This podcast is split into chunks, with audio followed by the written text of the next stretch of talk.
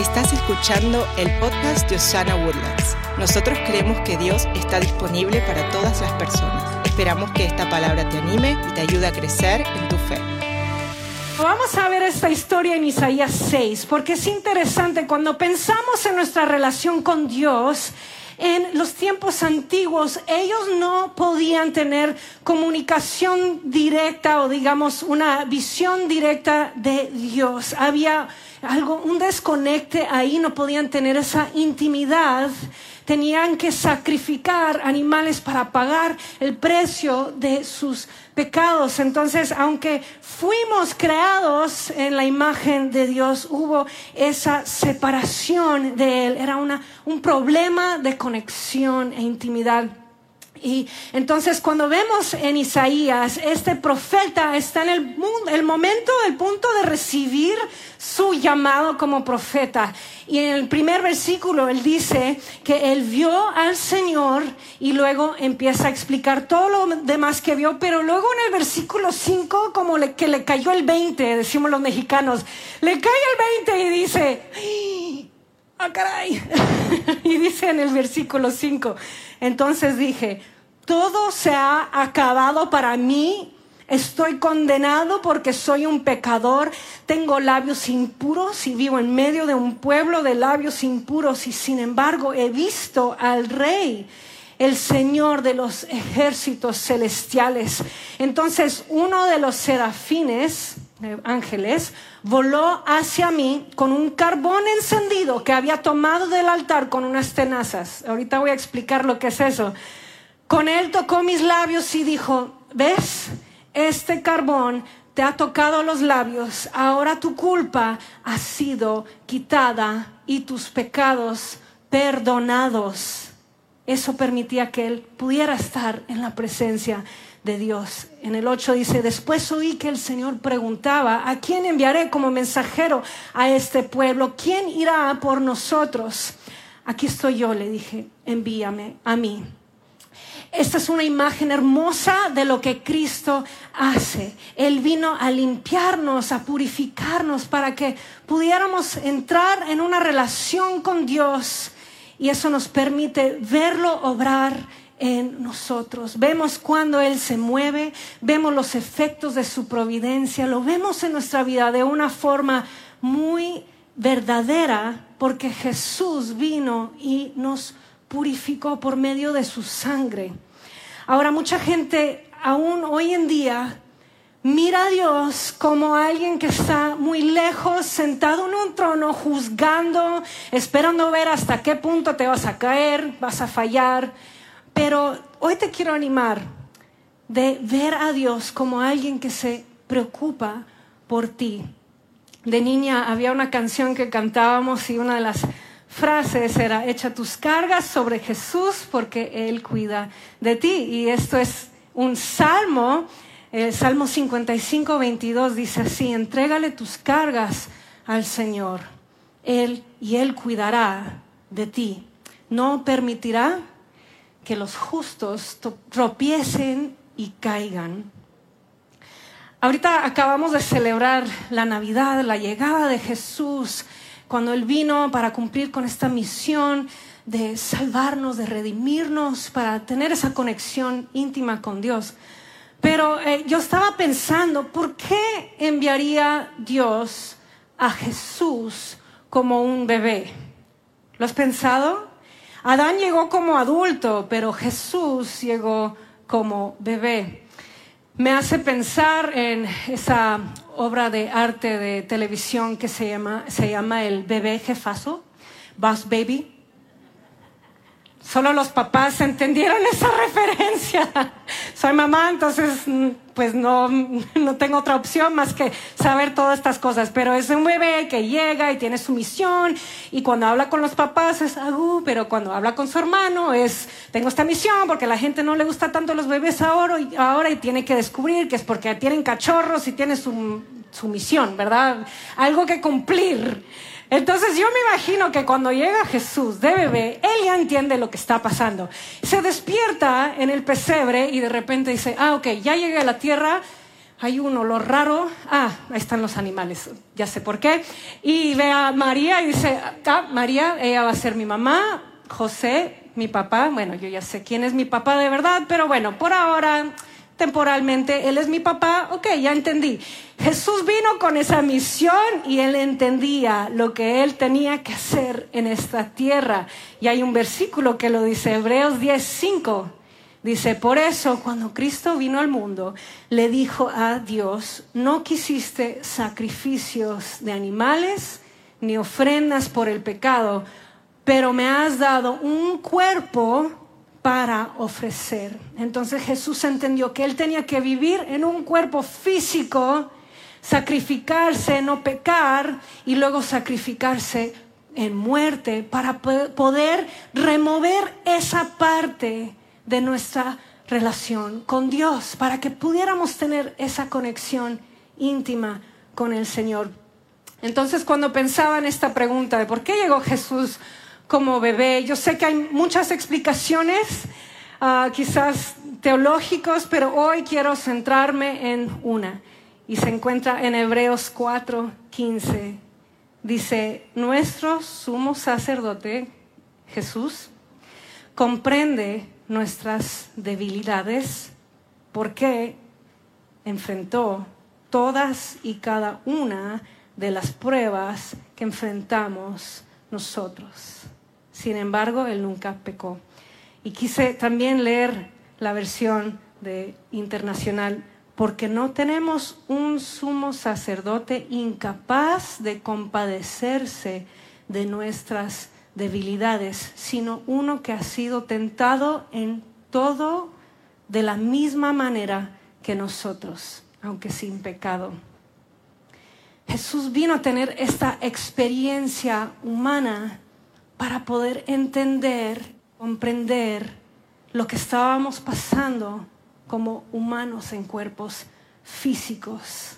Y Él se compadece de nuestras debilidades porque Él tuvo un cuerpo físico y sintió esa debilidad.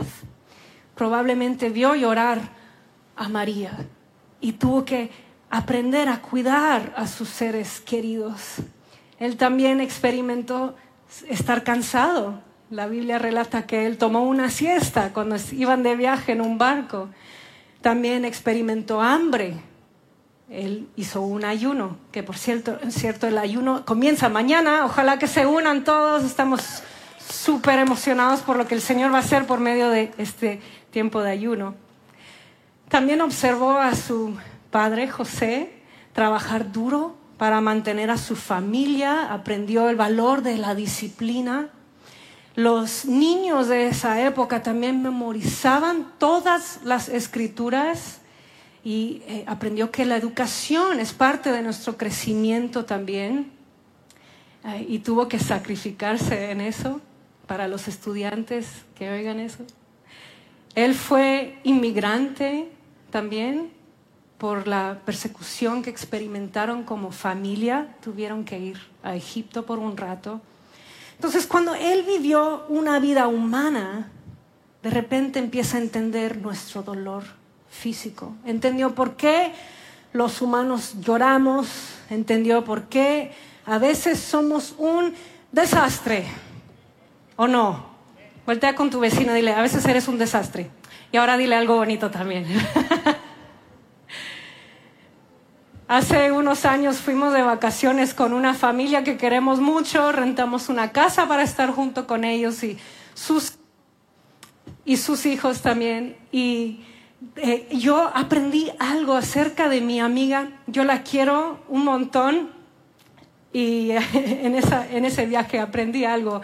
Ah, y bueno, nosotros habíamos decidido que nos íbamos a levantar temprano porque estábamos en Colorado, íbamos a ir a esquiar, entonces había que levantarse temprano eh, y salir rápido, ¿verdad? Entonces yo, siete, pongo mi alarma, 7.32, voy caminando hacia la cocina así para encontrar agua, para despertarme y doy la vuelta y ahí está mi amiga sentada viendo tele con una tacita de café. Cuando me mira, de repente da la vuelta y, buenos días, ¿cómo dormiste? Yo dormí re bien. Y cuando me levanté, el clima estaba perfecto y fui y corrí tres millas ya. Y después hice mi devocional y en el devocional el Señor me reveló que sus misericordias son nuevas para esta mañana. Qué tan grande es Dios. Y luego desayuné. Después vi que era tan solo a las seis de la mañana. Entonces dije, tengo tiempo para ver mi serie favorita. Entonces me senté a verlo y cuando lo estaba viendo empezaron a servirle té a alguien. Y me acordé que te gusta el té, no tomas café. Yo te hice tu té, ahí está listo. ¿Quieres que te haga el desayuno? ¿Cómo quiero piensas que vamos a irnos?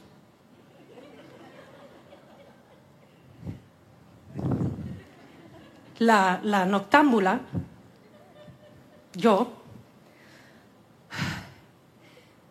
me voy a bañar, ahorita vengo. Yo nunca voy a entender a los que eh, son madrugadores. Eso no es mi carácter. ¿Dónde están los noctámbulos? Por favor, no me dejen solos. Que yo sé que los madrugadores les gusta echarle, eh, hacerle bully a la gente que es noctámbula. Entonces, cuando están solos, se los comen vivos. Entonces, tenemos los noctámbulos, tenemos que quedarnos juntos, ¿verdad? La sociedad está como que hecha para los que madrugan, pero, perdón, no todos somos así. Entonces yo no entendía que ella ya estaba bien despierta, llevaba despierta mucho tiempo y yo recién tratando de así como que empezar motores y todo. Y bueno, eh, para entenderla a ella yo tendría que dormirme de como las nueve hasta las cuatro y eso no es de Dios, entonces no va a pasar. Pero cada quien con lo suyo, ¿verdad? Lo que eh, se me hizo chistoso es que también en esa semana descubrí que por ahí de las nueve y media, pobrecita. Ah. Y cuando mi esposo decía a las diez, miremos una película, le temblaba el ojo, como que, ay, ¿qué voy a hacer? Jesús no dijo cada quien con lo suyo, Él dijo, yo voy a ir a ver qué están pasando y por qué actúan de esa manera. Yo quiero vivirlo, quiero experimentarlo para poder tener compasión hacia ellos de una forma genuina. Entonces lo empezamos a ver cómo su experiencia lo lleva a esa profunda preocupación e entendimiento de lo que estábamos pasando como humanos, empezamos a encontrar las historias donde esa compasión de Él sale de una manera física también. En Marcos 1, 40 al 41 dice, y vino a Él un leproso implorándole y de rodillas le dijo, si quieres puedes limpiarme. Jesús, movido a compasión, extendió la mano, lo tocó y le dijo, quiero, sé limpio. Ahora, en ese tiempo, en esa época, la lepra era algo contagioso que no podían controlar y a la gente se le caía la nariz, las orejas, los labios, tenían un mal olor porque literalmente eh, se estaban comiendo vivos desde adentro. Entonces era algo que no era como ahorita con seis pies de distancia social, no, o sea, ellos tenían que salir y vivir fuera de la ciudad, no los permitían vivir dentro de la ciudad, solo de esa manera podían controlar eh, eh, la lepra. Entonces, cuando ellos querían entrar a comprar comida o lo que sea, no era solo de ponerse una máscara, sino que tenían que ir caminando, gritando, inmundo o impuro por ley. Entonces, imagina a esta persona con ese sufrimiento físico, caminando, gritando, inmundo. Viene un inmundo, un impuro. Si tú sientes que tienes problemas de ansiedad por separación social o de identidad, piensa de nuevo, porque esta gente sí pasaba algo duro. Y a veces cuando escuchamos estas historias pensamos, no, eso era de, de, antes. No, eran humanos pasando por algo terrible, una experiencia terrible. Cuando vemos este versículo donde dice Jesús, movido a compasión, esa parte se usa en el griego la palabra splagnizomai, que significa que se conmovió hasta en sus entrañas. Esa palabra significa que él sintió un dolor físico desde adentro cuando vio a este hombre sufrir. No era solo un pensamiento superficial de como que, ay no, este tiene que ir con su dermatólogo. O sea, no, era, era más allá de eso. Él vio el sufrimiento y fue compasivo desde lo más profundo de su ser. Y luego dice que Jesús, Jesús extendió la mano, sostuvo a este hombre y luego lo sana. Lo sostiene cuando está enfermo y contagioso, porque él entendía que este hombre no solamente estaba sufriendo de algo físico, sino de una separación emocional de su familia, de su, comunidad. Y Jesús lo toca para decir, yo te veo más allá de tu circunstancia física, yo veo a la persona que está frente de mí. Yo pienso si viniera alguien a la iglesia sin una nariz y el pastor Harold le dice a esa persona, ve con la pastora Elena, ella va a orar por ti. Ah, y viene esa persona sin nariz conmigo y dice, tengo algo muy contagioso, ¿puedes orar por mí? Diría, sí, quédate ahí. Señor, sánalos en el nombre de Jesús. Ay, mira, le creció la nariz, ahora sí lo voy a abrazar. Eso es como que la reacción humana, ¿no? Pensamos nosotros en nosotros y no en ser compasivo como Jesús lo fue. Entonces, esta es una manera en que Él nos enseña que Él pensó más allá de lo físico. Él vio a la persona y fue compasivo hacia Él. Hay una historia también que enseña el carácter de Jesús y se encuentra en Lucas 7. Trata de una mujer, es una historia pequeña, pero habla de esta mujer viuda que acaba de perder a su hijo. No tenía nadie más en este mundo, estaba sola. Y la Biblia relata cómo ella iba caminando al lado del cortejo fúnebre y Casi ni podía poner un pie delante del otro. Imagina esta mujer sintiendo el dolor y el peso de lo que acaba de pasar. Y ella no vio a Jesús.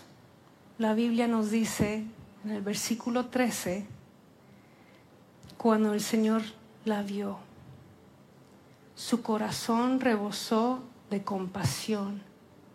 No llores, le dijo. Y aquí cuando dice su corazón rebosó de compasión, es la misma palabra. Entonces, lleno de splaglizomai, dice, ya no llores y resucita a su hijo.